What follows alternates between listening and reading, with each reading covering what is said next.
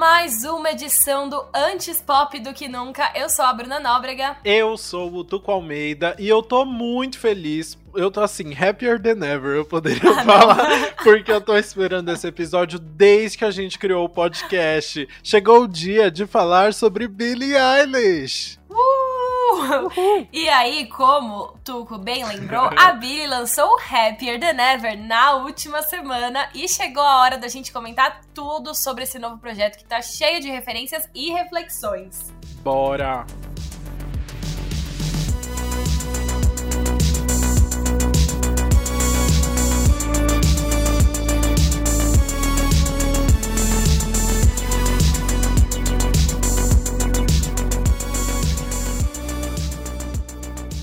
Billie Eilish lançou o seu primeiro álbum, o When We All Fall Asleep, Where Do We Go, em março de 2019. A gente viu como foi o maior sucesso e fez com que ela fosse o grande destaque do Grammy de 2020. Ela levou as categorias de álbum do ano, gravação do ano, canção do ano, artista revelação e muito mais, assim, foi muito absurdo. Apenas, né? Ela ganhou tudo, assim, coitado. Todo mundo que competiu no Grammy de 2020 não teve pra ninguém. Foi Sim. só Billy. Até no final, eu acho, é até engraçado comentar aqui, porque no final, tipo, no último prêmio que ela ganhou, ela já tava com muita vergonha de subir no palco. Uhum, tipo, ela não uhum. aguentava mais ser chamada e fazer discurso, e ela tava com vergonha pelas outras pessoas. Foi Mas enfim, bom. foi muito fofo. E aí, rapidamente, as atenções se voltaram pro que seria o próximo trabalho da Billy, né? A gente já falou aqui que as expectativas para um segundo álbum, depois do sucesso do primeiro, sobem muito. As pessoas ficam criam expectativas muito altas. Uhum. E por uhum. isso mesmo que esse novo trabalho da Billie entrou em várias listas de álbuns mais aguardados do ano. E o momento chegou. Chegou esse momento pra gente ouvir. E a gente já tá acompanhando esse processo de criação há muito tempo, né? A Billie anunciou que estava começando a fazer o segundo álbum em janeiro de 2020. O primeiro single saiu em junho do mesmo ano, que foi o My Future. E aí depois disso ela já promoveu as faixas Therefore I Am, Your Power, Lost Cause e NDA. E até lançar o projeto completo agora no dia 30 de junho, que veio veio com um clipe da faixa título Happier Than Ever. E assim como aconteceu no álbum anterior, o Happier Than Ever é do jeitinho que a gente gosta. É um trabalho muito autoral. Todas as letras foram escritas pela Billy junto com o irmão dela, o Phineas. Ele também é responsável pela produção inteira do álbum, então assim, é tudo feito só pelos dois mesmo, bem caseiro, bem com distanciamento social e sem nenhuma aglomeração. Inclusive, todas as músicas foram gravadas gravadas em um estúdio que fica na mansão do Phineas, né, o irmão dela, em Los Angeles. E é engraçado porque eles são focadíssimos. Eles trabalharam durante meses e eles tinham sessões marcadas toda semana. E é engraçado porque, de acordo com a revista Rolling Stone, as 16 faixas que integram o álbum foram as únicas que eles realmente trabalharam. Então, todos esses meses foram trabalhando nessas 16 faixas. Porque normalmente os artistas produzem muitas faixas e vão descartando várias até chegar numa tracklist final, né? uhum. né? Mas a própria Rolling Stone descreveu que os dois são artistas completistas, ou seja, quando eles pegam uma música, eles querem produzi-la até o final, ficar bem completo. Isso é muita cara deles, assim, né? Se alguém, quem assistiu o documentário da Billie Eilish na Apple TV deve ter visto isso, porque os dois, é, eles é, encaram as músicas como desafios, assim, né? Eu acho muito legal a dinâmica deles, especialmente por serem irmãos e se darem tão bem em todos os ramos ali, né? Uhum. Mas enfim, agora que a gente já entendeu como funcionou todo esse processo de composição, bora pro nosso faixa faixa. Bora!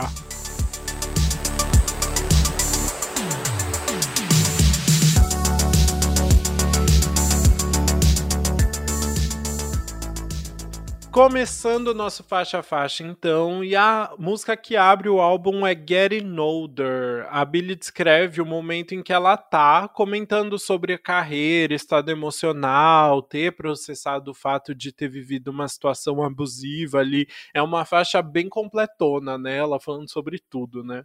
Sim, inclusive ela falou pro Spotify que Getting Older foi difícil de escrever, porque é uma música muito reveladora, falando sobre coisas que ela sentiu na época e que só percebeu depois. Ela disse que se sentiu insegura, mas queria falar sobre. E ela até falou numa entrevista para Rolling Stone que ela precisou mesmo parar a composição no meio para chorar. Quem nunca, né, teve que parar no meio do trabalho para chorar? porque a música foi muito reveladora para ela. E é bem interessante, isso é algo que aparece ao longo longo do álbum, assim, o, a, o processo de composição trouxe muitas revelações para a própria Billie sobre ela mesma, né? E essa foi uma dessas músicas. Acho que justamente por tocar em tantas situações que ela viveu aí desde o último álbum, né?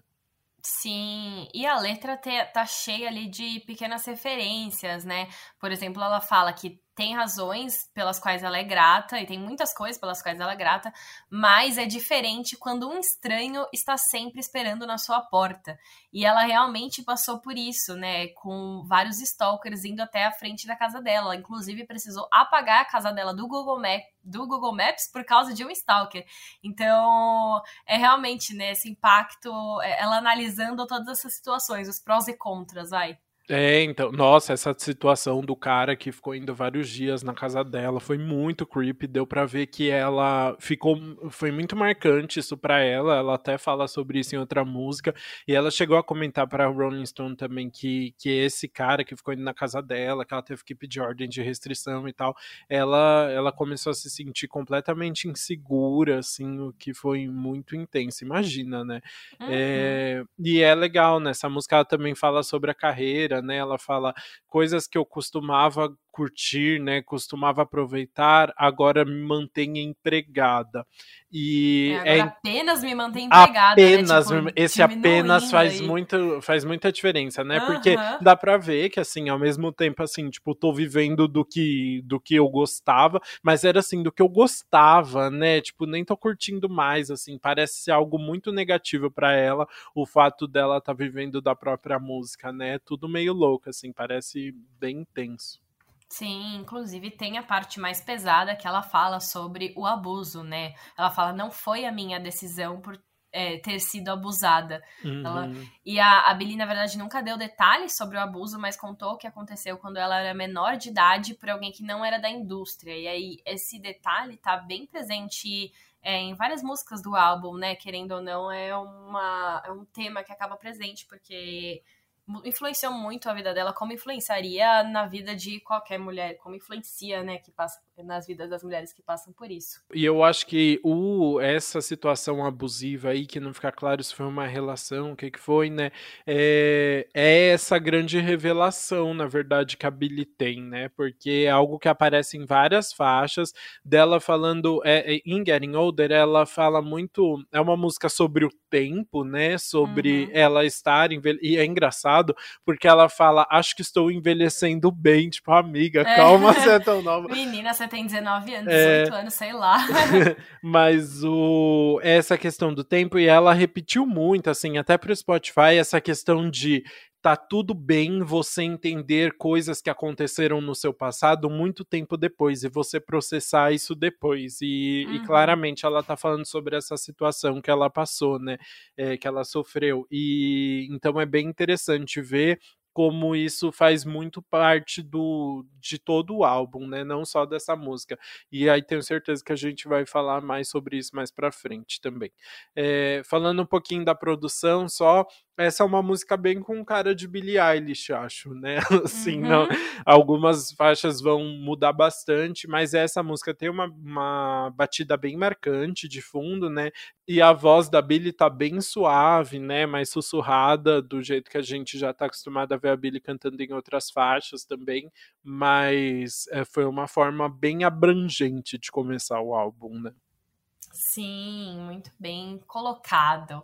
E agora, então, eu acho que a gente já pode ir para nossa segunda faixa, que é I Didn't Change My Number, uma música, assim, que é do jeitinho que eu gosto, que é toda irônica uhum. e, falando, e falando as verdades. E eu gosto porque a gente vai ver mais disso da Billie ao longo do álbum, que ela tá ousando um pouco mais, né? Tipo, fazendo umas letras um pouco mais é, fora da caixinha uhum. e também nas melodias fazendo coisas diferentes. Então, gostei muito dessa. Parece que ela tá falando ali sobre superar um ex, né? Fica uhum. meio implícito. E aí a brincadeira da, do título é que ela fala na, na música: Eu não mudei o meu número, eu só mudei quem eu respondo agora. muito bom, bom né?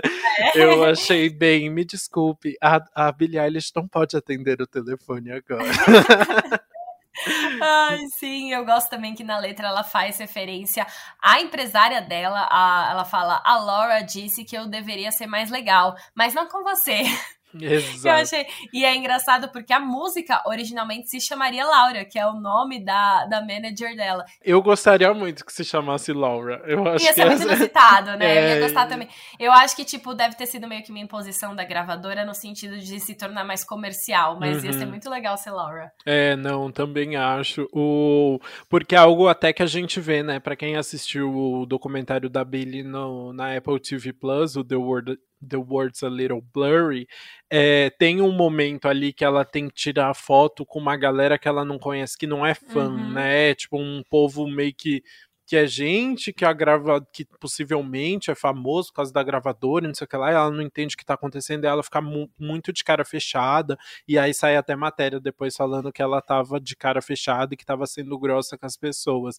É, então tem essa questão de tipo as pessoas falarem para ela ali, né, ah, você tem que ser mais legal, né, você uhum. tem que dar uns uhum. sorrisos e tal, e aí ficou muito bem colocada essa brincadeira. E essa produção, eu acho que me lembrou muito assim é bem característica de Phineas com Billie Eilish, porque eles adoram colocar uns barulhos aleatórios nas músicas, né? Tipo, eles sempre pegam, sei lá, eu lembro que Bad Guy tinha um barulho de um farol uhum. no fundo, sabe? Essas coisas. E essa música já abre com uns barulhos de um cachorro, de uns cachorros gritando, é. saindo da jaula, assim, uns outros animais, não dá para entender nada.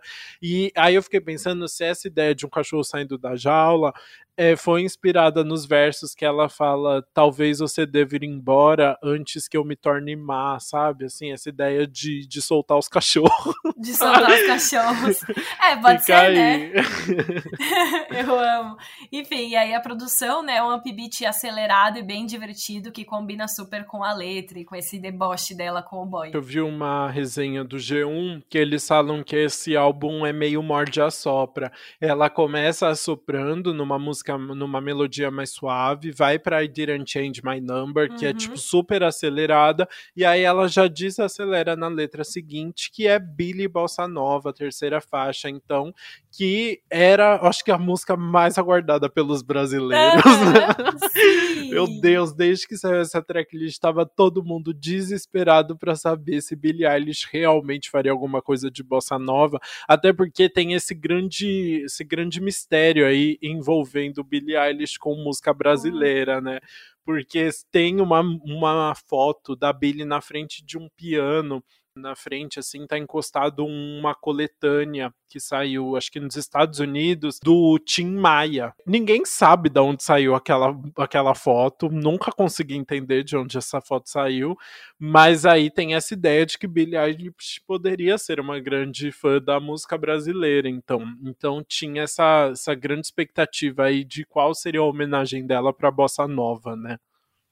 E aí foi, né? Realmente tem. Veio a... aí, né? Veio aí. A Billy contou que o Phineas criou a melodia em 2019 e aí ele mandou pra Billy em um arquivo que tava escrito Billy Bossa Nova, porque a batida era realmente de Bossa Nova. E aí eles recuperaram esse áudio agora e escreveram uma letra. Só que aí eles curtiram tanto a vibe do Billy Bossa Nova que ele tinha colocado no título da, do arquivo da melodia em 2019 que o título acabou se mantendo nesse processo. Exato, e a melodia se manteve, é realmente uma batida de bossa nova, só que com umas, umas incrementações de mais eletrônicas no fundo também, uhum. não ficou uma bossa nova tradicional, né? Porém, a Folha comparou o modo que a guitarra é tocada durante a música como o modo que João Gilberto tocava guitarra. Então, olha só, é uma, uma referência bem sosti é. sofistic sofisticada. Sofisticada. Não consigo falar. Sofisticada. Ao mesmo tempo, eu vi já algumas resenhas no Brasil meio que falando: ah, é uma música mais ou menos. Nem todo mundo curtiu a Billy fazendo bossa nova aí, né? Assim, os brasileiros, claro, iam ser bem rígidos em relação a isso, né? Exato. E a, a, letra eu achei muito legal. É, um, é, sobre um romance bem clichê e bobo que eles têm que se esconder, né? É secreto. Tipo, é, tem que fazer tudo escondido para ninguém pegar e tal. É, eu não sei, eu. Você achou que era que era real, assim? Porque eu senti que, na verdade, pareceu real para mim. Eu fiquei com a impressão que era que a letra, na verdade, é meio de brincadeira, assim. Eu vi o Phineas falando que eles é, é muito louco é, é, todo esse dia a dia deles em turnê de ter que uhum. mudar o nome no do check-in e ter que entrar por, por elevador escondido e sair pela garagem, sabe? É. Garagem alternativa e não sei o que lá. E que ele e a Billy, assim, sempre faziam brincadeiras com toda essa situação de tão absurdo que elas eram, assim, toda hum. essa pomposidade. E que aí eles é, começaram a brincar com essa ideia, por isso que na letra ela fala, né? Ninguém me viu no lobby do hotel, ninguém me é. viu nos seus braços. Nos seus bra então eles é, a, a, brincadeira é, eles já tinham essa brincadeira assim de falar meu Deus é, tipo somos espiões sabe? A brincadeira deles era tipo essa assim ai ah, somos espiões e temos que sair pela porta dos fundos para ninguém ver a gente sabe? E aí a letra me pareceu não, não senti que tinha uma profundidade da Billy tentando esconder um namoro. Com certeza tem um fundinho de, de verdade porque a Billie Eilish falou inclusive em entrevistas que ela já teve outros namoros que a gente gente nem ficou sabendo. Então uhum. ela com certeza teve esse job de esconder esses relacionamentos aí no meio de tudo, né? Mas eu senti a letra meio que nesse tom mais, mais genérico, assim, de, de como eles têm, como ela tem visto esse dia a dia dela. Até porque foi senti muito pela, pela forma como a música nasceu, né? Assim, eles uhum. queriam uma, uma letra para combinar com aquela melodia que o Phineas tinha criado ali, e acho que ficou algo mais num, num tom mais superficial, sabe? Uhum. Mas eu gosto, né, do fato deles conseguirem criar essas histórias fictícias, como a gente já comentou em alguns episódios, que é essa criatividade, né, de não ter que se basear só na própria vida e conseguir. E eu, ach, eu achei a letra muito legal, assim, porque ela fala sobre um amor que chega sem avisar, uhum. e as uhum. coisas acontecem muito rápido, porque ela também não quer ficar esperando. E ela usa algumas coisas sobre essa espera em lobby, né, tipo, algumas informações a gente não pode dividir, e inclusive tem que usar nomes diferentes uhum. no check-in do hotel. Uhum. Enfim, eu gosto como ela construiu essa história. É, parecia, você falou, né, que é, é um romance como se fosse bem clichêzinho e bobo. Uhum. Isso aqui, essa letra dessa música, quase que daria uma comédia romântica. Né? É, exato, um senhor e senhora Smith, assim. Ai, amei, amei. O, você sabe o que eu acho legal da combinação Billy mais Phineas? É que eles criam um mundo só deles, que é esse mundo dos dois irmãos uhum. de Los Angeles Angeles, compondo tudo em um quarto fechado e fazendo produções muito elaboradas e letras muito Sem profundas. que eles têm um público gigante, né? Tá exato, tá exato. E só mostrando isso e que todo mundo encontra e se identifica e fala: Meu Deus, isso é incrível, eu quero estar tá nesse quarto junto com vocês. E eu acho uhum. que essa, a música é um grande exemplo de como eles conseguem abraçar a gente. Eu me sinto fazendo parte dessa, da vida desses dois irmãos, brincando junto com eles dessa história de espião, sabe? Uhum. Eu acho que as letras e as produções dos dois juntos, elas são tão originais que elas têm essa capacidade de transportar a gente para essa situação que eles estão vivendo junto. E isso é muito incrível, né? Sim, isso é muito incrível. Porque é uma, situ é uma situação muito específica e muito fora do comum, né? Assim, E é uma brincadeira muito particular. E, nossa, você se sente ali. Eu dei risada junto com essa história, sabe? Isso é maravilhoso.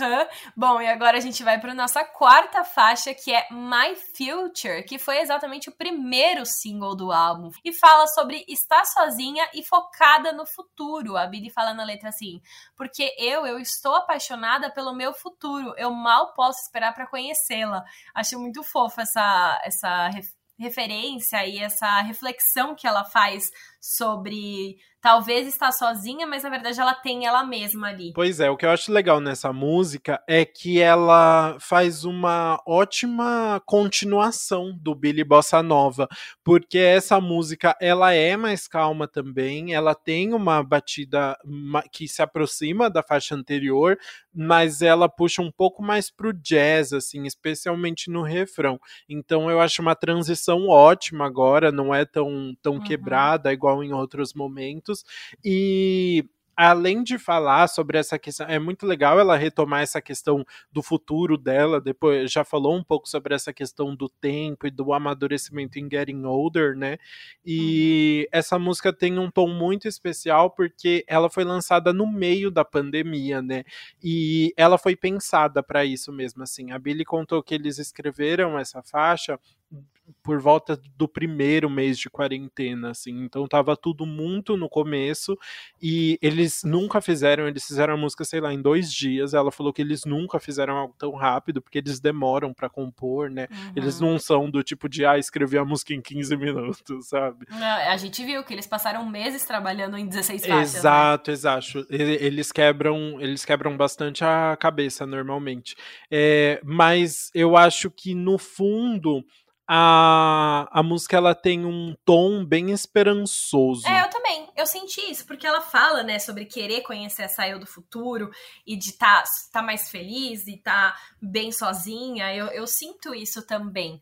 E, e foi realmente a mensagem que a Billy queria passar, né? A música foi lançada no meio da pandemia e ela disse que queria passar isso. Por isso, inclusive, ela termina a música falando: E eu, eu estou apaixonada, mas não tem ninguém aqui eu vou ver você em alguns anos. Então ela está apaixonada por ela mesma do futuro. Uhum. Eu achei muito, muito legal ela pensar nisso das versões. E eu acho que também tem uma vibe de eu vou ver vocês público em alguns anos, porque pensando que ela hum. lançou a música em 2020, que os shows vão voltar agora, no final de 2021, 2022, né?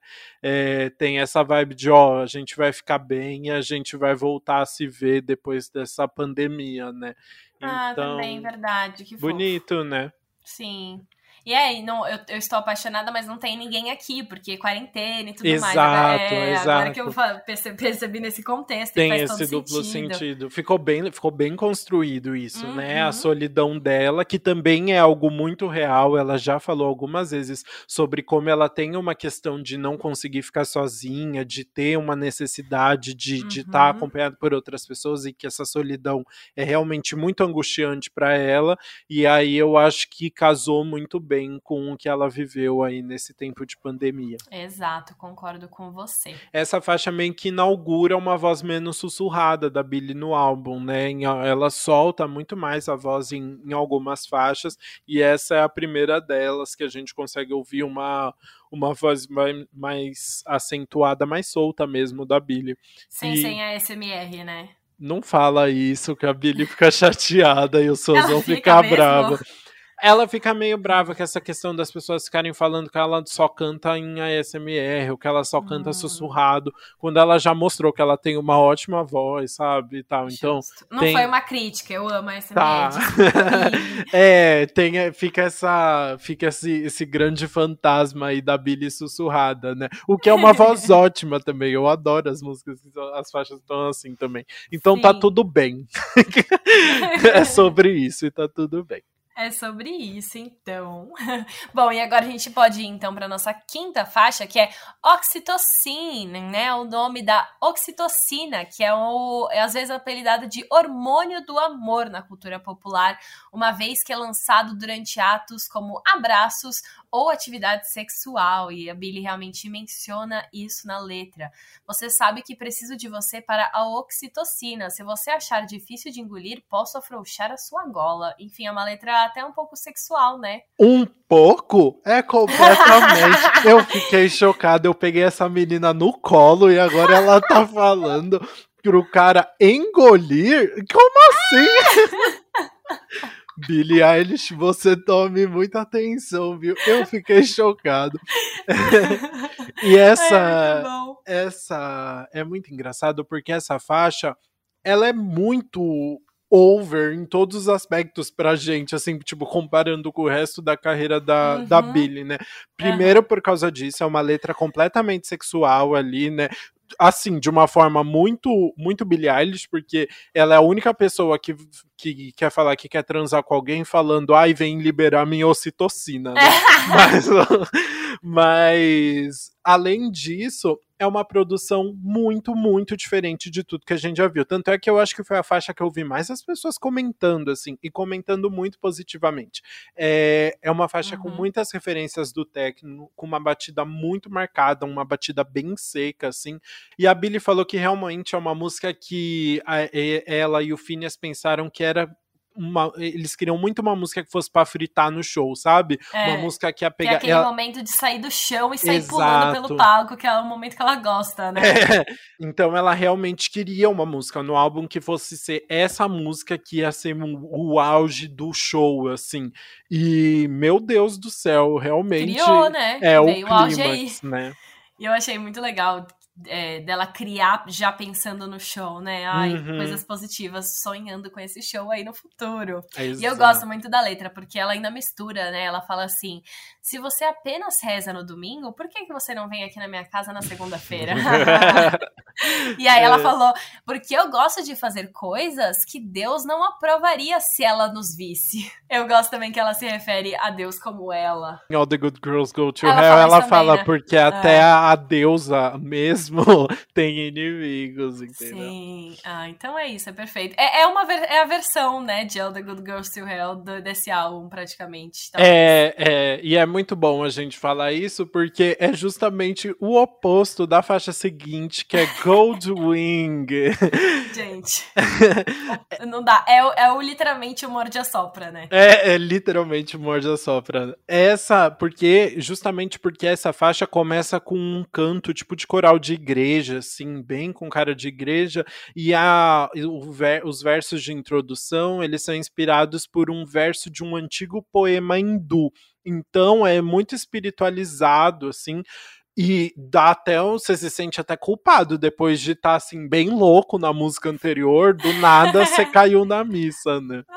Sim, é muito legal. E assim, a, letra é simples até e fala sobre uma menina pura que começa a amadurecer e vivenciar outras coisas, né?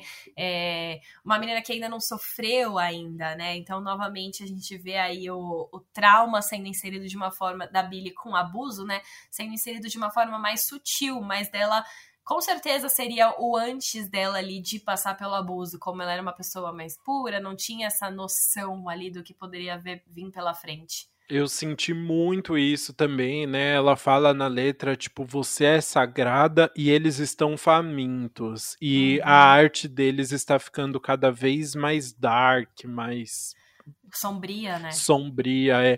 Eu acho que é, é muito essa eu achei interessante, assim, eu queria saber mais. Ela não deixou muito claro, ela fica falando isso, né, que é sobre uma pessoa que era vulnerável ali, assim, mas ela hum, queria queria entender mais o que, que ela queria retratar com isso, sabe? Assim, porque me pareceu uma música de alguém que tá muito machucada, ainda da visão de alguém que tá muito machucada, sabe? Tipo, eu era essa pessoa pura e ela fala que é de uma menina pura, pura não no sentido de virgem, mas no sentido de ingênua mesmo e de desse sagrado, desse anjinho aí, né, de asas douradas e que teria se transformado nessa pessoa dark aí não sei, me pareceu uma música muito de alguém muito machucado mesmo, sabe? Muito ah, vendo ah, essa essa transformação como algo muito negativo também, e ao mesmo tempo, é. não sei, né? Não, é muito triste ah, mas que... eu acho que é nisso, porque a gente sabe o que ela passou, né? Ela falou em terceira pessoa, falando que tá falando sobre essa menina que uhum. é, não é mais pura no sentido de ter sido traumatizada. É muito pessoal, eu acho que ela tá falando justamente sobre ela, no sentido do abuso mesmo, de como ela era antes e como foi depois. E, e, triste por ter perdido isso, né? Por ter sido explorada nesse sentido. Eu acho que ela é uma música pesada porque é muito pessoal. Eu acho, sim, não, eu concordo completamente. Só que a meu única, minha única preocupação nessa música foi é muito triste o que ela passou, mas ela também hoje em dia é esse ser dark com, com uns tons dark e tal, mas que é uma pessoa muito incrível, né? Eu espero uhum. só que ela não veja essa pessoa que ela é como algo ruim hoje em dia, sabe? Hum, entendo, entendo. Não, é verdade, eu também espero. Eu acho que em outras faixas dá pra ver que assim, que ela tá bem com ela mesma, dentro da medida possível também, né? ninguém uhum. tá bem. Mas, mas que ela entende, ela é muito consciente de quem ela é, né? E, e acredito que ela veja a beleza dela mas ao mesmo tempo eu fiquei meio assustado, assustado assim de ver uma pessoa que ainda vê as, as cicatrizes tão abertas, sabe? Justo, entendo. Mas é que bom, que eu acho que em outras músicas ela mostra que tá, que tá aprendendo a lidar com isso, né? E tá ah, sendo mais feliz do que nunca. É isso aí. Bom, então vamos para nossa próxima faixa, que é Lost Calls, um dos singles aí que a Billie já tinha lançado, que tem um clipe maravilhoso, que fala sobre uhum. um ex que a Billie percebe que era uma causa perdida. Tipo assim, você não tem. Eu, eu achava que você era, tipo, super fodão, mas você não tem nem emprego, sabe? Eu amo. Ai, é muito bom. Eu adoro, eu adoro muito essa frase. Uhum. Eu fico, eu fico muito feliz de pensar que assim, Billie Eilish ainda vai escrever música sobre términos maravilhosos. Assim, não quero que ela fique terminando com ninguém, mas assim, esse tipo de frase é ouro, sabe? Essa ironia assim de tipo, putz, é, tem uma hora que ela fala tipo como que é, é, Eu pensava que você era, tipo, meio misterioso e tal, mas agora eu acho que você só não tinha nada para falar, sabe? Você não pensava nada, assim, é muito bom. É, e, e aí entra no momento fofoca, né? no The Words a Little Blurry, do documentário da Billie Eilish, a gente conheceu o rapper Brandon Quentin Adams, que é, ela chama de Kill, né? De que é e que foi o namorado dela ali por mais ou menos um ano. E no documentário a gente vê como ela sofreu ali durante esse tempo, porque ela queria alguém que tivesse mais presente com ela e tal, e ele meio que dava Largava, umas, né? Ele, só ele, ele parece que ele só tinha interesse largadas. nela. É, tipo, interesse aí, no sentido de ele era interesseiro, assim, queria as coisas dela depois, as fãs. É, é, e aí eu fiquei pensando se essa música é para ele ali, ela falando que ele é uma lost eu cause, não sei. Eu pensei nele direito, direto. Ao mesmo tempo, a Billy tem uma vida muito privada, né? A gente só sabe que ela namorou o Brandon porque ela mostrou claramente no documentário, mas a gente não sabe outras pessoas que ela pode ter namorado ou não, porque ela nunca falou sobre. Então, a gente só associa direto com ele porque é a única pessoa que a gente já viu com ela, né? E que foi escroto. Todas as músicas que saem da Billy, eu acho que é pra ele agora, sabe? É. E coitado, gente, pelo amor de Deus, essas fofocas, elas têm, elas têm um lado complicado, né? Depois que o documentário saiu, começaram a atacar o Brandon, uhum. e pelo visto Sim. os dois estão de boa. A Billy mesmo pediu para não ficarem atacando ele, Sim. né? Então, assim, passado é passado, só queremos ouvir a, as fofocas da Billy agora, assim, mas sem ficar acabando com a vida de ninguém, né?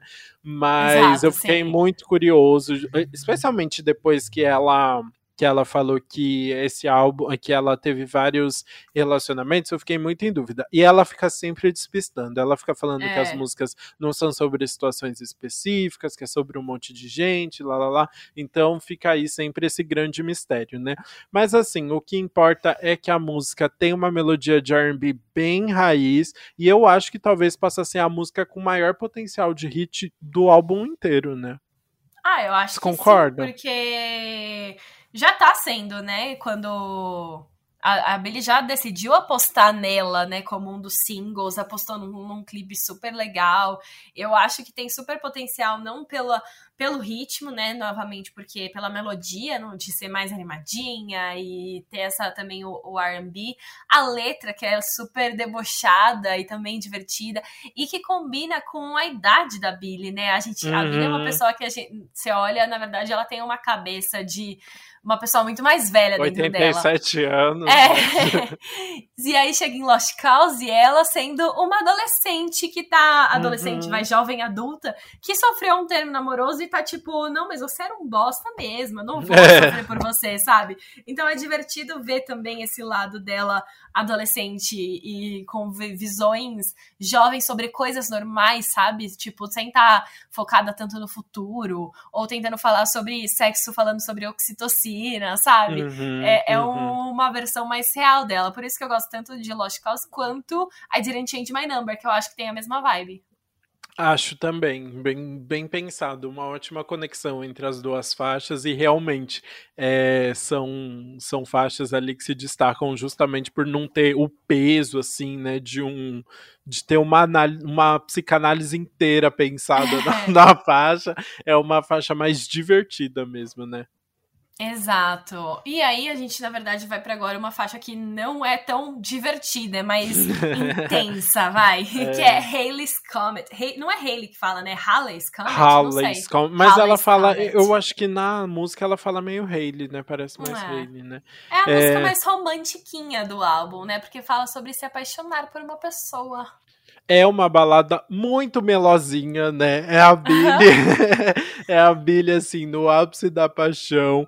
É, na letra ela fala, né? Eu estou sentada no quarto do meu irmão, não durmo há uma semana ou duas. É, e eu acho o que eu possivelmente me apaixonei por você. O que eu vou fazer? Ai, tá eu amo aquelas perguntas. O que eu vou fazer? Eu me apaixonei agora. Não sei é, fazer. Ai, agora. é muito fofo, né? Sim, mas enfim, é fofo mesmo, né? Porque a gente vê outros lados da Billy também, porque ela é super poderosa e que tá cantando ali sobre o ex que era um bostão, e agora não, mas ela também se apaixona, sabe? E é uma é... música só sobre se apaixonar, né? Não é uma música falando, ai, vou me apaixonar, mas isso vai acabar um dia, oh meu Deus. Ou uma é, é... eu vou me apaixonar, mas eu estou sofrendo. Não, é só tipo, ai, estou apaixonada. E eu gosto que ela descreve muito bem, né? Por exemplo, tipo, os, os, as sensações de se apaixonar. Por exemplo, ela não uhum. consegue dormir porque fica nervosa. Nossa, é, eu não consigo dormir desde domingo. É, que eu, as, as minhas noites nunca mais vão ser sozinhas. Uhum. Eu quero você nos meus sonhos. É, eu já fui, eu já me apaixonei antes, mas agora, nesse momento, eu, me, eu sinto que mais e mais eu fui feita para você. É uhum. É muito bom. Muito... É, ela real se declarando do começo ao fim. Melosa, melosa. Eu, eu, queria tanto saber a fofoca por trás, porque essa música, assim, não, não veio do nada, né? Tem uma pontinha ali por trás. Quem que fez Billie Eilish se apaixonar desse, desse jeito aqui? Não sei. Ah, o Phineas tá num relacionamento bem longo aí, né? É, pode, o Phineas tá super ter... apaixonado. Mas eu acho que as músicas da Billie são mais sobre ela, ainda mais porque agora Phineas tá investindo na carreira é, solo é dele, é né? Então eu acho que ele tá gastando. É, tá deixando as músicas mais pessoais dele pro álbum, pras, pras coisas dele. E aí as, é, as que estão no álbum da Billie são mais sobre ela mesmo, sabe? Bom, eu sei que a faixa seguinte com certeza é sobre a Billy, que é Not My Responsibility, uma música que na verdade ela é declamada, né, um texto falado, que na verdade apareceu nos shows da Billy de 2020, aparecia aí no Interlude, aparecia ela falando esse texto e ela incluiu no, no álbum agora.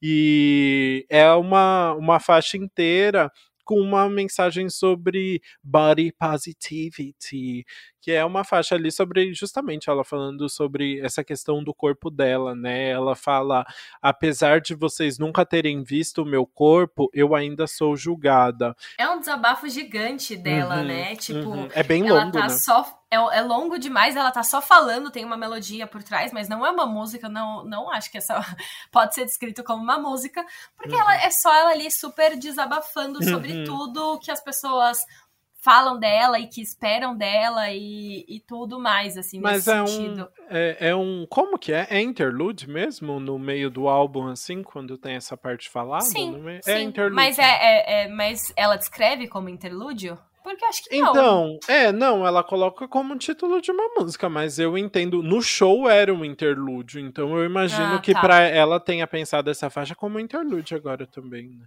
É, então, é, aí faz mais sentido, né? Porque aí realmente vem certinho ali, porque até Realmente. porque, é, até porque a batida, a gente vai comentar, né? Mas a batida segue na faixa seguinte, né? Então eu vejo muito como interlude ela falando ali, desabafando para depois entrar na segunda parte e do tá álbum. E também na metade, né? A Exato. gente tem 16 músicas, essa é a nona faixa, então realmente vem com isso. E é, um, é, é legal porque é um relato completamente honesto, assim. Quando a, a Billy tira a música, você percebe que ela tá falando sério ali, né? Tipo, uhum. olha, você realmente não me conhece, você tem opiniões sobre mim, sobre tudo que eu faço, mas, meu, você não vive comigo, né? Tipo, o que, que você tá achando que você tem que decidir sobre a minha vida? Não.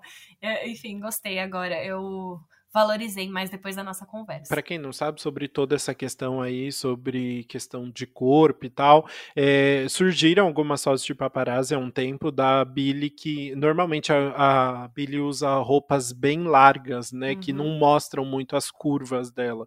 E aí surgiram fotos de paparazzi que mostravam a Billy de regata. Uma vez também saíram fotos dela de biquíni uhum. e aí chamou muita atenção sempre, né? E as pessoas começaram a comentar muito sobre o corpo corpo de uma garota, né? O que é muito absurdo. E aí é, ela até comentou no pro Spotify, ela falou que Not My Responsibility é uma da, das palavras que ela mais gostou de escrever, que ela né, mais tem orgulho, e uhum. ela sentiu que ninguém entendeu porcaria nenhuma, porque justamente quando surgiram. As pessoas continuam fazendo isso, não importa, né? Exato, ela até fala, né, que assim, quando, quando ela tocou esse interlúdio no, no show, todo mundo ficou chamando ela de rainha maravilhosa, fadinha sensata. E aí, uhum. quando saíram as fotos dela, todo mundo começou a jogar um monte de comentário gordofóbico em cima. É. Ela falou: E aí, galera, peraí, volta acho... aqui rapidinho, né? Sim, é, eu acho que é muito importante ela ter colocado aí no meio esse relato honesto, no meio de um álbum que, tipo, com certeza muitas pessoas realmente vão parar pra ouvir e prestar atenção, sabe? Exato. E que tem potencial de estar nas próximas próximas premiações. Potencial não, com certeza vai estar nas próximas premiações. Uhum. Então vai ser ouvido, com certeza. Então é bem necessário, não só por ela, mas por tantas pessoas, especialmente pela parte do corpo, né?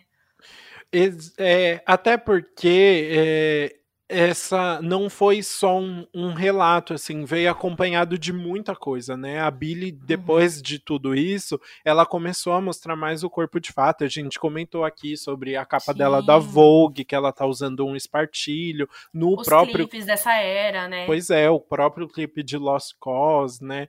Então, não que ela tenha já no, no clipe de de Rapper Than Ever, ela já aparece com umas roupas largas de novo, porque dá pra ver que ela gosta, né? E ela até fala sobre isso no relato, que ela gosta de roupas confortáveis, né? E que ela não deveria ser chamada, tipo, de nada por isso também, ser julgada por isso. Mas é legal também ver ela é, tomando essa narrativa para ela e mudando isso, né? Muito legal. Agora a gente pode ir para nossa décima faixa que é Overheated e é muito legal porque a Billy disse que eles aproveitaram a batida da faixa anterior para criar essa, então é bem juntinho ali, né? E é e fala justamente sobre como é ela ser objetificada pela indústria o tempo todo e como ela se sente sobre isso, que tipo, ó, se eu endividar, a culpa é sua, porque você que tá me esquentando aí. Exato. Ela meio que continua a mensagem que ela falou ali na, na faixa anterior, né? Na é. letra ela até comenta, né? E todo mundo disse que eu era um a letdown. Como que é letdown? É uma, um desapontamento? É, uma decepção, né? É, e eu era construída como todo mundo, né? Porque ela meio que é, tipo, se descreve como um robô ali, né? Então ela era feita de carne, como todo mundo é feito. Mas é. eu não fiz cirurgia dias para ajudar, né? Falando ali que ela tinha o corpo dela, é, porque ela já desabafou sobre isso também, né? Sobre como ela simplesmente tem um corpo, como todo mundo tem um corpo, que é o corpo que ela nasceu, e, e, que não, ela não deveria estar tá desapontando ninguém ao mostrar esse corpo que é real, né?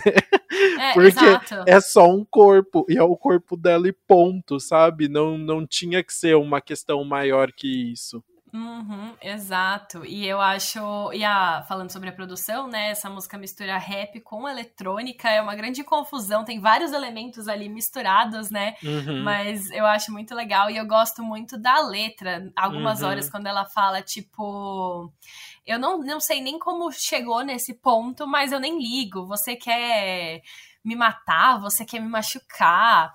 E ela fala sobre muito a, sobre a relação com o paparazzi também, né? Uhum. Ela fala: eu comecei a perceber que eles estavam fotografando, e aí eu não sei o que aconteceu, mas aí em vez de parar, eles ainda estavam é, jogando flash na minha cara. Eu comecei a andar e não tive reação. Uhum. E aí eu uhum. penso também, tipo, o que poderia ter acontecido se ela tivesse reação, né? Um surto, assim, que poderia ter sido pego por paparazzi. É legal ela dar essa visão. Eu imagino muito Britney, querendo ou não, assim, né? O como a, a mídia e paparazzi e tudo, bem, tudo mais causaram reações nela de fato, né?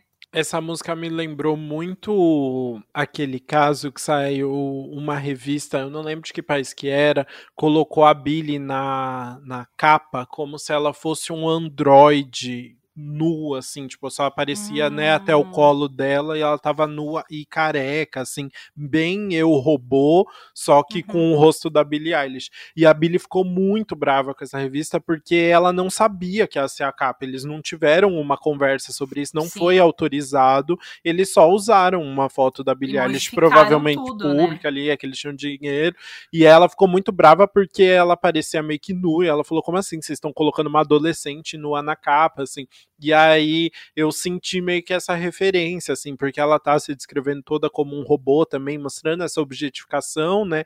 E foi o que essa revista fez também, né? Expondo ela, usando a imagem dela numa situação que ela não queria, que não tinha o consentimento dela. E é o que ela tá tentando, brigando contra o tempo todo desde que ela, ela ganhou esse sucesso, né? Exato, enfim, é muito poderosa assim a faixa ela falar sobre isso.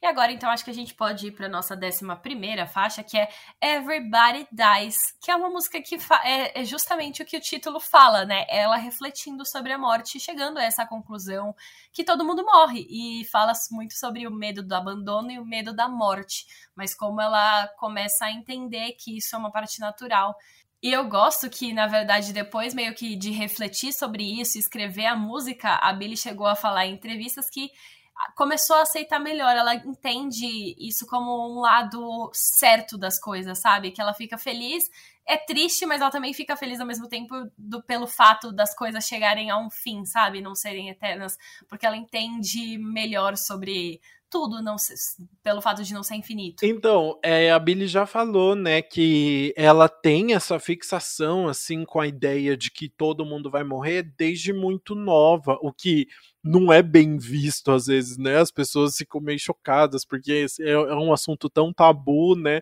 E que ela sempre refletiu muito sobre isso. Então ela pensa muito sobre essa questão de as coisas terem fim, né? O que é fato, é bom pensar sobre isso, né? É uhum. saudável. E então, e eu gosto muito dessa relação entre o, o medo da morte ou a ideia de você que está aqui em algum momento não vai estar tá mais e eu, e eu não tá uhum. vou estar tá mais também, eu só não sei quanto que é. Ao mesmo tempo, ela fala desse não vai estar tá mais do abandono, do ficar sozinha, que é essa questão, porque é algo muito pessoal dela, todo essa, esse pensamento, né? Eu acho que a, o, esse medo do fim que ela está descrevendo é esse medo do luto, né? É essa ideia, é esse medo de ficar sozinha também, no final das contas, né? De saber que ela não pode contar com ninguém, na verdade, Sim. porque a pessoa nunca sabe quando vai embora. Então, é, é uma faixa que faz uma uma metáfora bem bonita aí. E a voz da Billy tá muito forte nessa, nessa uhum. faixa, né? Eu acho que a, a faixa que ela mais solta a voz, assim, é, ficou também trouxe um, uma pegada diferente pro álbum. Sim, e a, a gente falou já algumas vezes em outros podcasts sobre como azul representa a tristeza, né? Hum. No, em alguns. É, não nos Estados Unidos, mas na, em muitas músicas gringas a gente vê a tristeza sendo representada pelo azul. Uhum. E aí a Billie Eilish fez, falou sobre essa música e ela falou que para ela é, Everybody Dies é muito azul. E ela não parou por aí, ela falou: essa música tem cheiro de chuva, com certeza. Ai, Amei como ela coloca é, cores e sons das músicas, né? Ou uhum. cores, sons, óbvio que tem, né? cores e sons. cores e, e cheiros. Imagens, cheiros. É, achei tudo, bem né? legal nesse sentido dela ter trazido pra Everybody Dies, porque com certeza, assim, quando você ouve, você pensa, se você vai pensar em tristeza, você vai no azul, né, que é a, uhum. ela disse que às vezes varia o tom, mas é sempre azul, e o cheiro de chuva eu achei muito bom, porque essa é uma música, assim, bem lenta e triste, uhum. pesada, que tem uma vibe chuvosa tem, mesmo, né? Tem mesmo, então, tem mesmo. Então, gostei. Nossa, ótima colocação. É, vamos para a próxima faixa, então, que é Your Power, outra música que foi single aí, né? E uma música bem diferente do resto da no quesito de produção, porque essa música é bem acústica, basicamente tem o violão ali e a, a voz da Billy só, né? E é uma Exato. música que fala sobre um relacionamento bem abusivo que a Billy passou. Exato, inclusive, é, na vibe da fofoca, todo mundo achou que era pro Brandon, né? Que é, é, é, o ex que a gente comentou aí, que é conhecido, que apareceu no documentário. Porque ele é cinco anos mais velho. Mas a Billy disse que não é para ninguém específico, e sim para várias situ situações que ela já passou. Novamente, ela se posicionou aí, né? Porque Brandon já recebeu muito hate, e com certeza, se é, as pessoas continuassem achando que era uma música para ele, ia ser ainda maior o, os comentários negativos que ele ia receber. Mas assim, essa música eu não vejo como sendo para outra pessoa, não é possível. Dois trouxe dois versos aqui que ficam muito claros que é para ele, assim. A gente inverteu os papéis, né? Desculpa ter te interrompido dessa vez, porque agora você que vai me contar essa fofoca aí. Mas pode, eu vou, antes de você falar, pode ser para ele, eu acho que talvez ela tenha mencionado não ser ninguém específico realmente para tentar conter um pouquinho do, uhum, do hate, né? Uhum. Para ser a boa pessoa nessa situação. Mas é claro que é, se. É, mas é claro que se fala sobre situações que ela já viveu, sendo que ela não teve tantos relacionamentos assim, com certeza passou por ele. Uhum. Mas então, ó, a fofoca. Deixa eu agora. Convença. Depois... Agora é a sua vez. São, não, são só dois versos aqui, mas que eu achei muito claros, assim. O primeiro é que ela fala: é, ela disse que você era um herói e você interpretou o papel, mas você a arruinou em um ano. E o relacionamento deles, ninguém sabe muito certo quando começou e quando terminou. Mas foi justamente entre, mais ou menos entre 2018 e 2019 ali, durou realmente um ano, uhum. pelo que uhum. as pessoas sabem, pelo menos é o que os tabloides dizem, aí pelo que aparece no documentário também, pela primeira vez que ele aparece e quando a Billy fala que eles terminaram. Então, uhum. realmente foi esse um ano aí. E aí, em outro momento, ela fala: é, Você disse que pensava que ela tinha a sua idade, como você se atreve? E eles têm essa diferença de cinco anos aí que, né, no para a faixa etária da Bíblia representa faz, uma diferença, né? grande. Né? Ela era menor de idade de fato, né? É, o que eu ia comentar, então assim, eu acho que muito provavelmente grande parte, pelo menos, da composição é inspirada nesse relacionamento dela, sim.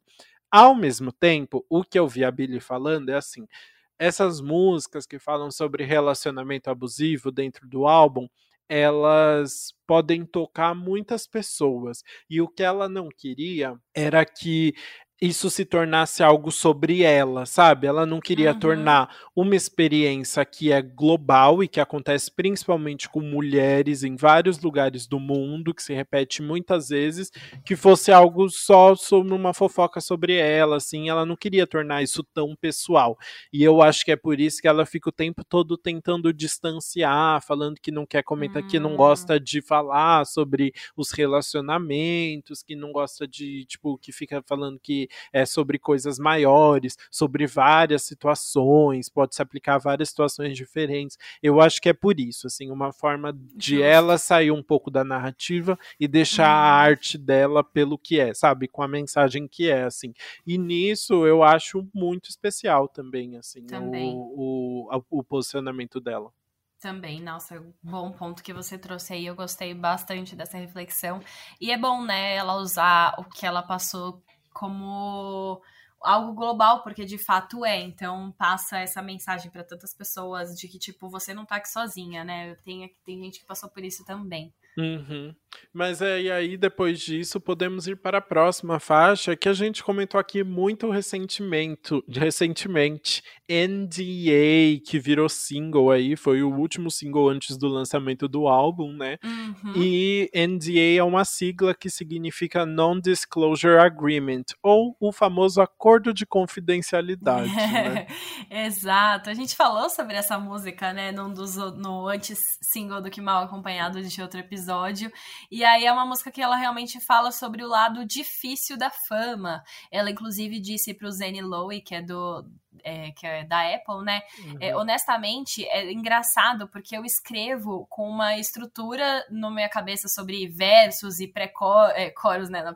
Pré-refrões uhum. e refrões. É aquilo que a gente estava falando em outro episódio sobre a música ser a certinha, né? Verso, refrão, verso, refrão, ponte, refrão e acabou. E ela, e ela falou que foi assim que ela aprendeu a compor, né? A mesma coisa, o irmão dela também fez isso. E com essa música, ela disse que não sabe o que é cada coisa e que ela aceitou isso. Tipo, não é, não segue essa estrutura, mas ela gosta do que saiu o resultado. Quando eu vi ela falando isso, eu lembrei muito de você, porque você é uma pessoa que já decorou toda a estrutura formal de uma música. E a Billy também sempre escreveu mais nesse formato, né? E agora ela se desprende disso completamente. Ela até ela vai comentar de uma parte, ela fala. Eu acho que você pode chamar isso de refrão, não sei, mas aí eu só adorei. Ai, achei muito e... bom. E eu gosto muito dessa letra, porque essa letra é cheia de referência, né? Gente, é muito, tem muita coisa. Ela já começa falando: eu precisei guardar dinheiro para um segurança, porque eu tenho um stalker andando pela minha rua. A gente já comentou aqui o caso desse é. stalker que ficou voltando várias vezes na frente da casa dela, que afetou muito a vida dela, né?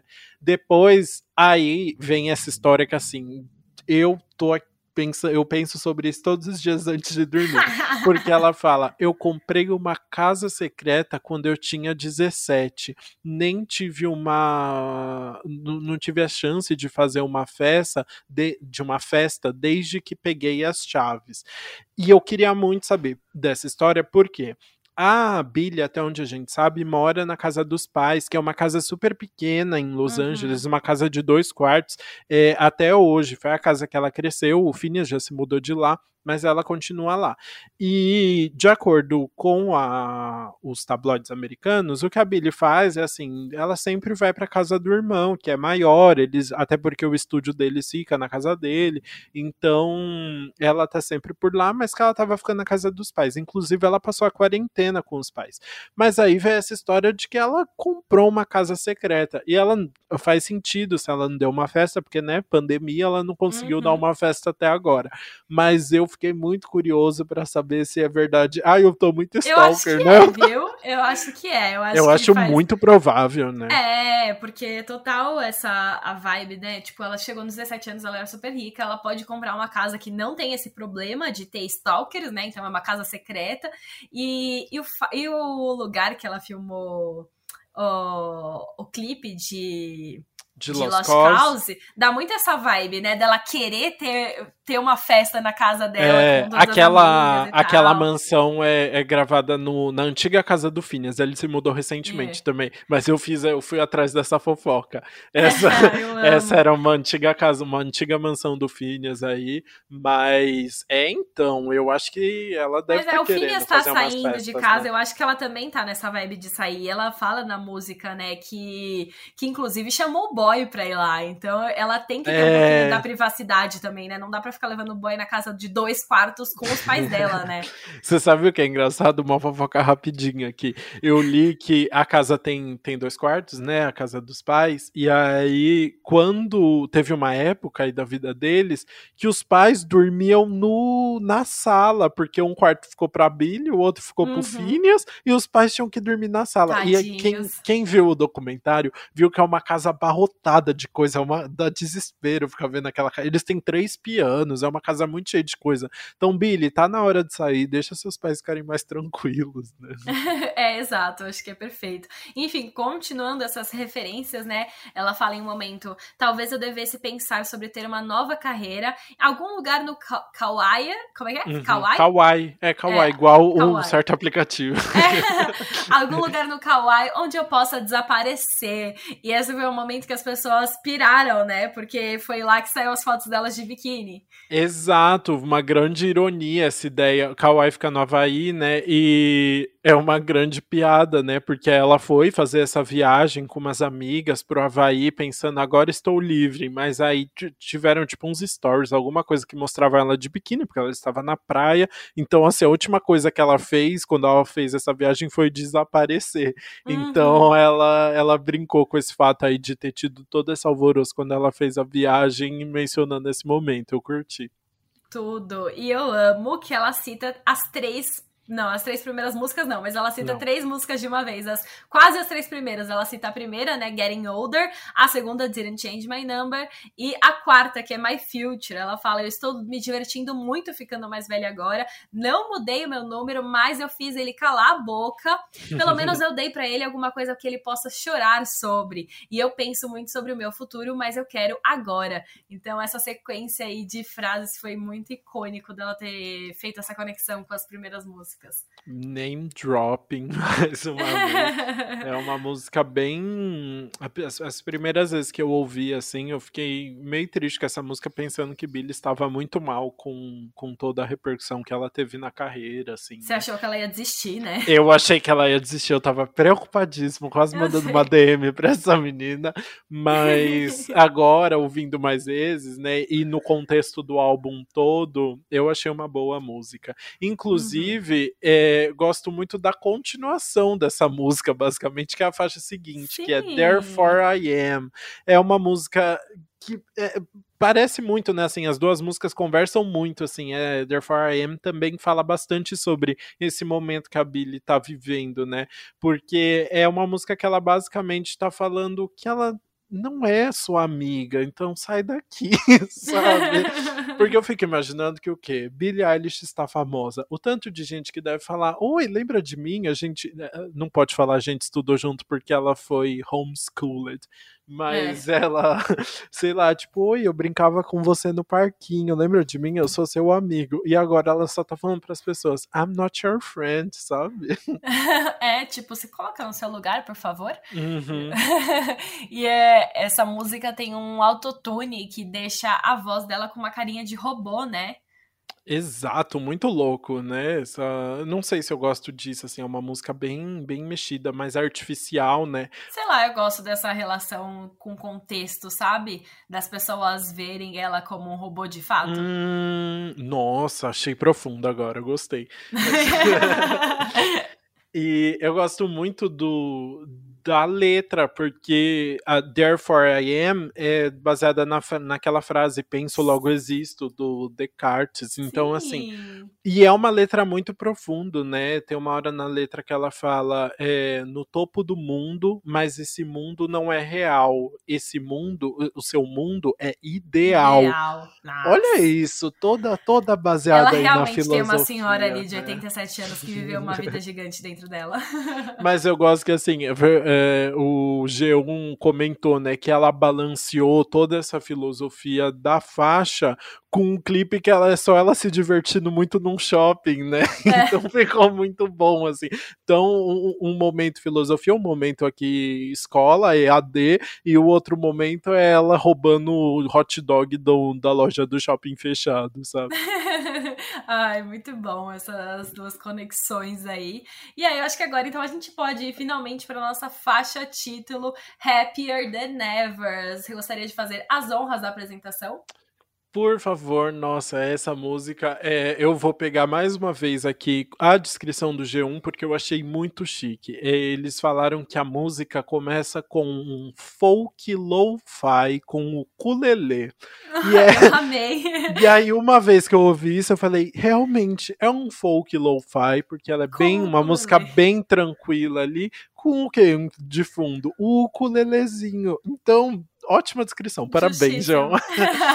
é, e essa primeira faixa, essa primeira parte da música é, começa com uma liber... ela falando de uma libertação, de uma situação abusível que ela passou, né? É justamente ela falando: quando eu estou longe de você, eu estou mais feliz do que nunca, né? I'm happier than ever. Realmente. Até que tudo muda. Né? Tem um, um, um, momento de guitarra ali, que esse é. ukulele se transforma em uma guitarra, e aí, meu Deus, ninguém mais segura a Billie Eilish, é só gritaria a partir daí. Né? Dedo nu e gritaria. Exatamente. E aí é a parte que ela mostra uma raiva muito grande dessa situação, né? É, aí vou vir com a fofoca de novo. Amo, venha! Nessa parte que ela começa a gritar, inclusive ela falou que ela ficou gritando, tipo, loucamente no estúdio, assim, aquela gritaria de, verdade, de perder né? a voz, né?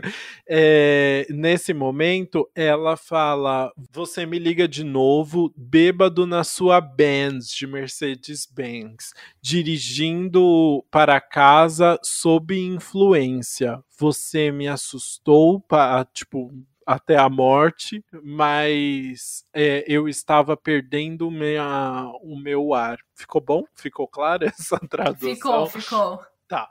É, e aí, eu, você fez alguma associação ao, ao ouvir este verso ou não? não? Eu acho que eu fui muito além.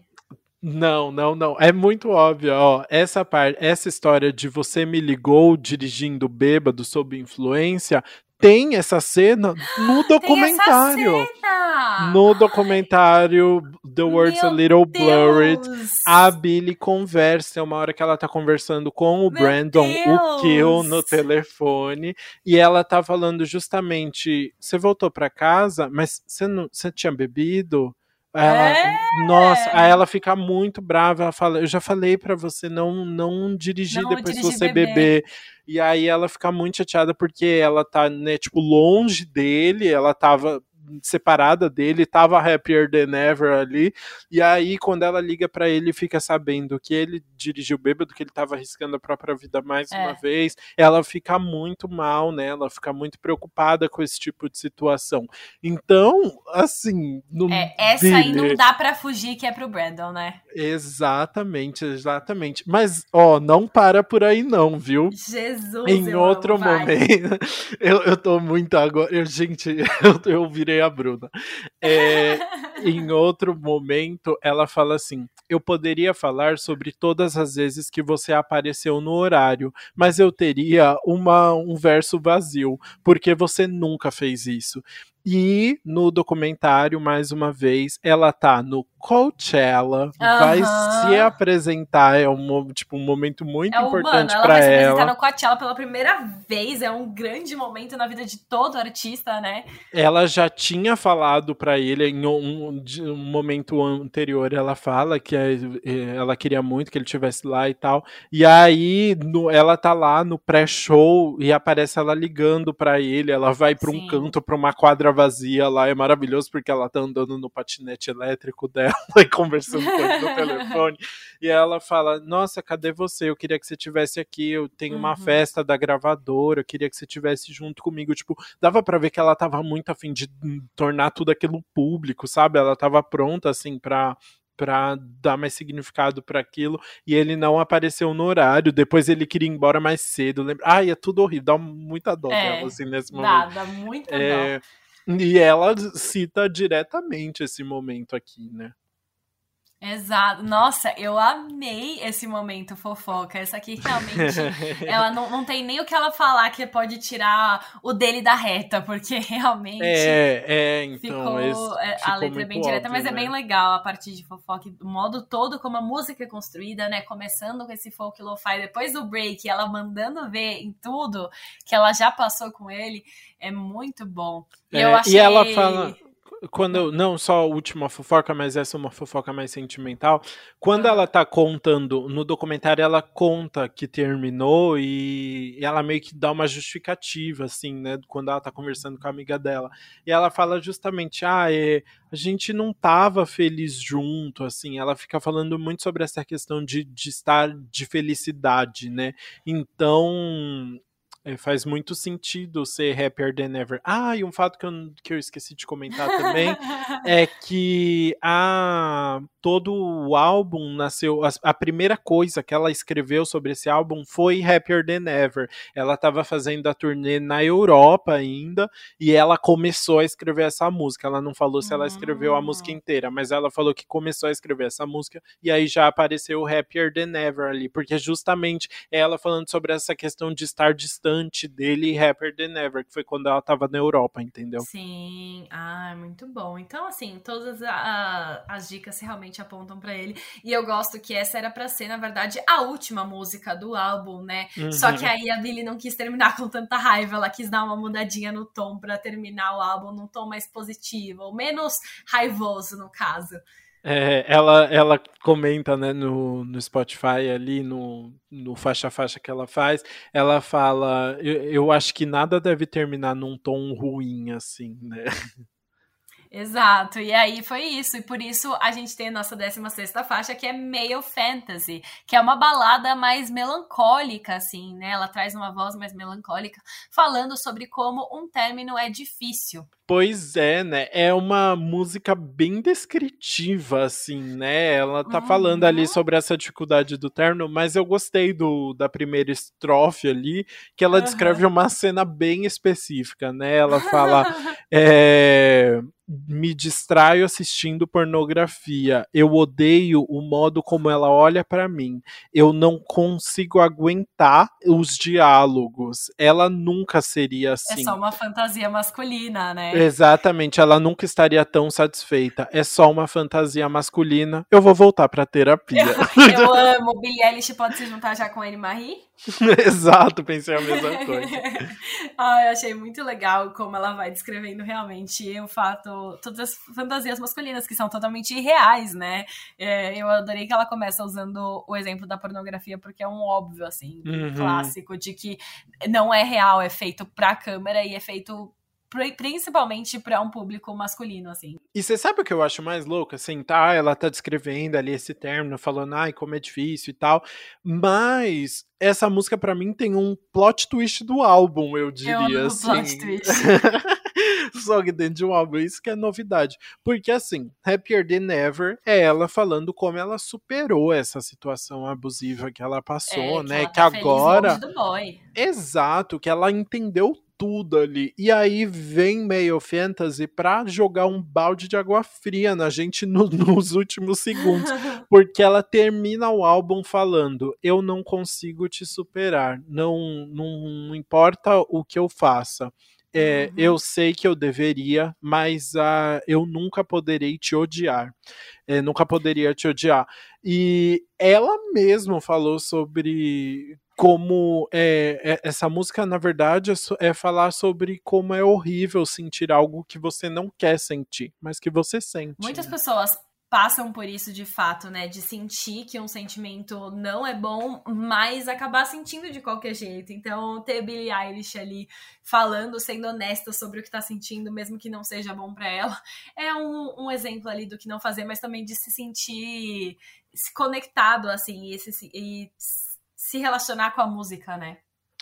É, pois é, e sabe o que eu acho legal? A gente está num momento de muitos discursos de meu Deus, você tem que ser poderosa, você tem que superar essa pessoa, você tem que ser isso, você tem que, sabe, tipo assim, você tem que ser muito forte.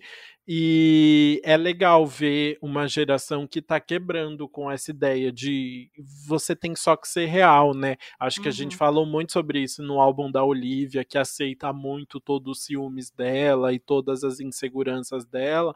E a Billy faz muito bem isso, né? Assim, eu acho que em alguns momentos ela se mostra muito resolvida com as coisas que ela tá realmente muito resolvida. Tipo, acho que a questão do corpo, elas colocam muito mais como, tipo, gente, isso aqui não é nem minha responsabilidade responsabilidade, vocês vão ficar lidando com o que vocês querem falar aí, mas eu tô muito feliz, tipo, esse corpo é meu e ponto. É, e ao mesmo tempo ela é muito sincera ao falar, nossa, tipo, eu, eu sei que eu devia te odiar, mas é algo que eu não consigo. É, esse rapper The Never talvez não seja tão sustentado o tempo todo e tudo bem também. é, é sobre isso. Mas e é, é isso então, né? A gente chegou agora no fim do nosso álbum de Billie Eilish que arrasou. E já tá na hora então da gente ir pro nosso veredito. Bora!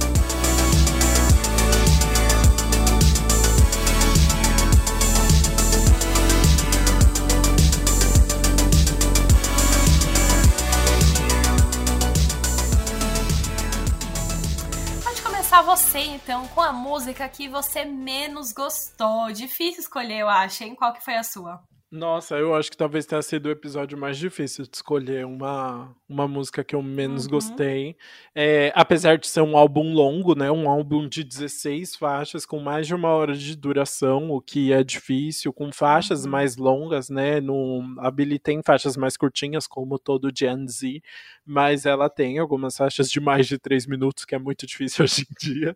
É, mas enfim, eu vou falar sobre Everybody Dies, porque é por uma questão de letra mesmo, assim. Eu acho que dentro das letras em que a Billy se mostra muito mais vulnerável e falando sobre questões tipo mais estruturadas, às vezes músicas que ela fala sobre vários temas diferentes, assim. Nessa uhum. faixa eu acho algo mais simples, que é ela falando sobre essa questão do luto é, e, e, repetindo muito sobre essa questão de, ah, todo mundo vai morrer, surprise, surprise, né? Uhum. É, então, só porque eu acho que é dentro de tudo que ela construiu aí no álbum, essa música se mostra um pouco mais simples, mas não, não acho uma música que tá deslocada do álbum. Eu acho, eu acho que contribui até, só não, uhum. não me surpreendeu tanto como as outras.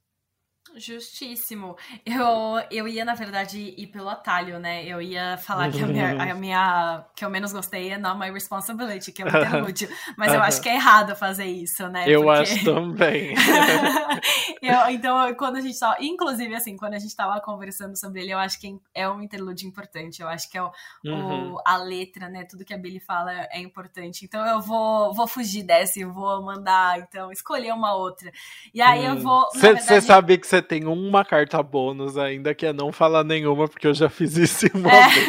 não, mas hoje eu vou conseguir escolher. Eu vou em Gold Wing, basicamente pelo mesmo motivo que você. Porque uhum. eu sinto que é, é uma das letras mais simples e leves, né? Que não, não trazem esse estilo Billy de super analisar e trazer super metáforas e letras super profundas e tal.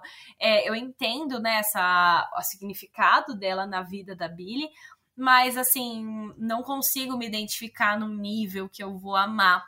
Uhum. Ao mesmo tempo, em relação a músicas de Billie Eilish, eu gosto das mais diferentinhas, né? Mais animadas, que tem uma batida diferente. Goldwing eu acho que é um pouco mais arrastada, vai, passa mais lenta, que vai sofrendo para chegar ali, que combina, com, claro, com o tom da música e da letra que ela quer passar. Mas aí, para mim, a soma dessa letra um pouco mais simples com a música que é mais lenta não, não me pegou tanto.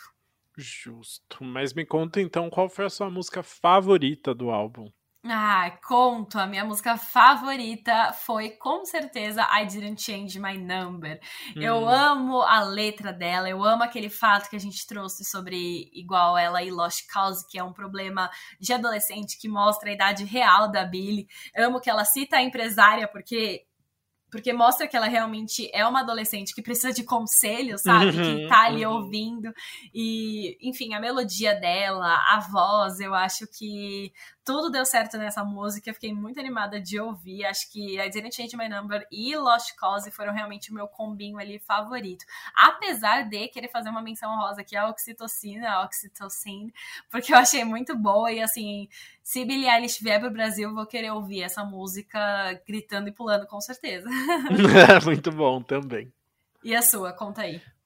Ah, e a minha, a gente costuma falar músicas que não foram single ainda, né? Pra trazer uma, um olhar aí sobre outra faixa. Uhum. Mas dessa vez eu não escolhi não só um single, como eu escolhi a faixa título Happier Than Ever. Pra mim, nossa, assim, você sabe, foi engraçado, eu vou contar. Eu acho que porque essa música foi tão impactante para mim quando eu tava ouvindo o álbum, já tinha saído a primeira vez que eu ouvi, eu tava com muita pressa, assim.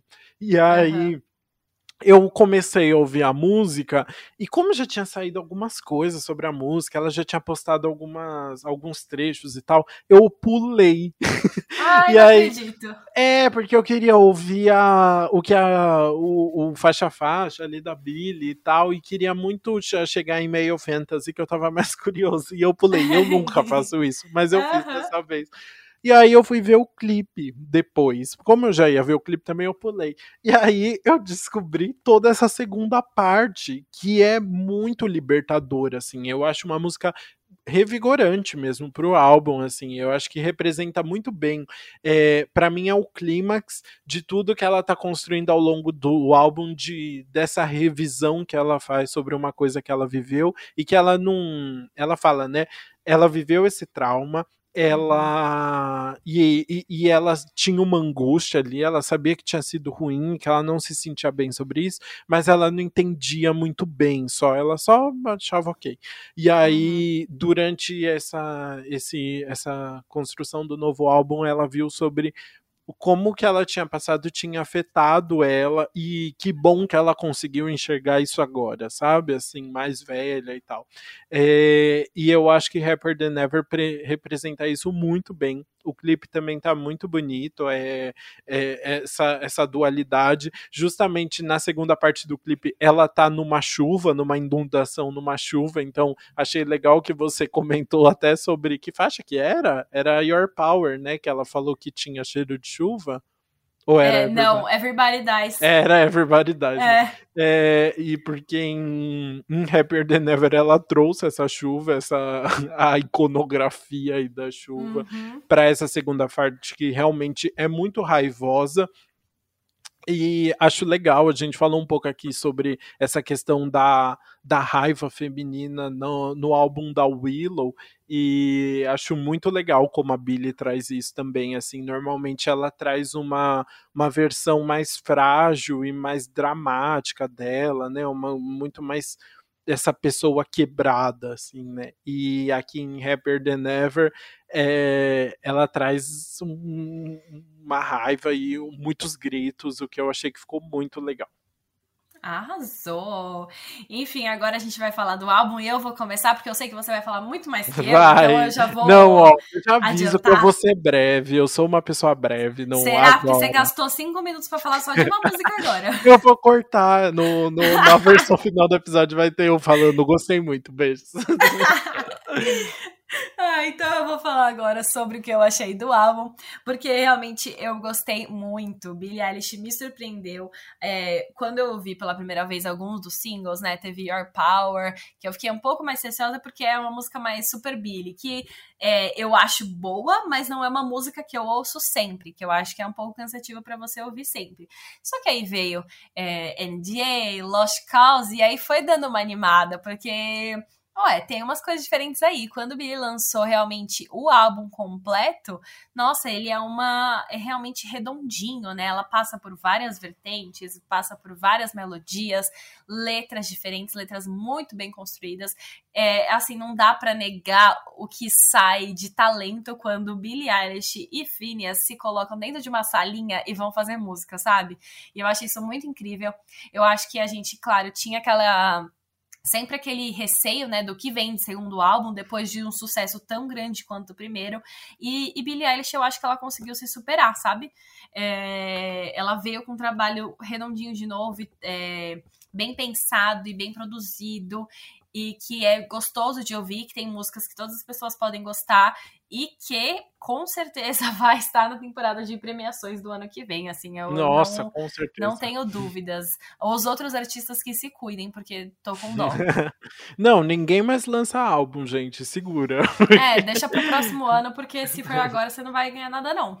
Tudo que a gente tinha gostado no, no primeiro álbum, se manteve aqui, que eu acho que é justamente essa parceria da Billy com o Phineas. É, eu já comentei aqui, mas eu repito, é muito especial, assim, tem toda uma um mistério envolvendo essa a, a, junção dos dois, né? Porque são duas pessoas que nasceram, foram, uhum. nasceram e foram criadas em Los Angeles, que é um local super à parte de tudo, né? Assim, tipo, com uma, um imaginário muito grande sobre tudo, aquela, aquela cidade só para carro, toda estranha. Uhum. Duas pessoas que foram criadas em casa, numa casa que os pais, tipo, dormiam na sala para eles é. estarem juntos, uma casa com três pianos. Então é tudo muito engraçado, assim, tipo, é muito especial sobre os dois. E eles criaram esse mundo que é que é esse álbum, que como foi o primeiro, e eles transportam a gente muito bem para toda essa criação, né? Para as dores da Billy, para o momento de romance dela também agora, para o amadurecimento dela. Então, eu acho que o que é especial é, não é, mas só eu acho que o que chocou muito no primeiro álbum, que tornou muito especial, são as produções, tipo, muito diferentonas, assim, né? Isso se mantém agora, mas o que eu acho que fica mais claro que o especial dos dois é justamente a criação dessa narrativa toda nas letras, nas produções, nos clipes, que agora são todos dirigidos pela Billy também é, é algo muito completinho, assim. E gosto muito dessa questão da Billy conseguir falar de uma situação de abuso de uma forma tão artística, né? Assim, claramente foi algo muito difícil para ela entender o processo de entendimento de tudo que ela passou, né? É, mas os versos toda vez que ela fala sobre isso e ela usa a palavra abuso várias vezes, né? Tipo em Your Power, ela falando tente não abusar do seu poder, é tudo muito forte, uhum. né? Assim, cada vez que ela fala de arrepiar mesmo. Então, muito especial todo esse projeto, fiquei muito feliz. Ah, arrasou falando sobre só elogios, se nem você nem demorou tanto. Viu? Muito obrigada. Então agora acho que a gente pode seguir para o nosso quadro anti-single do Que Mal Acompanhado. Uhum.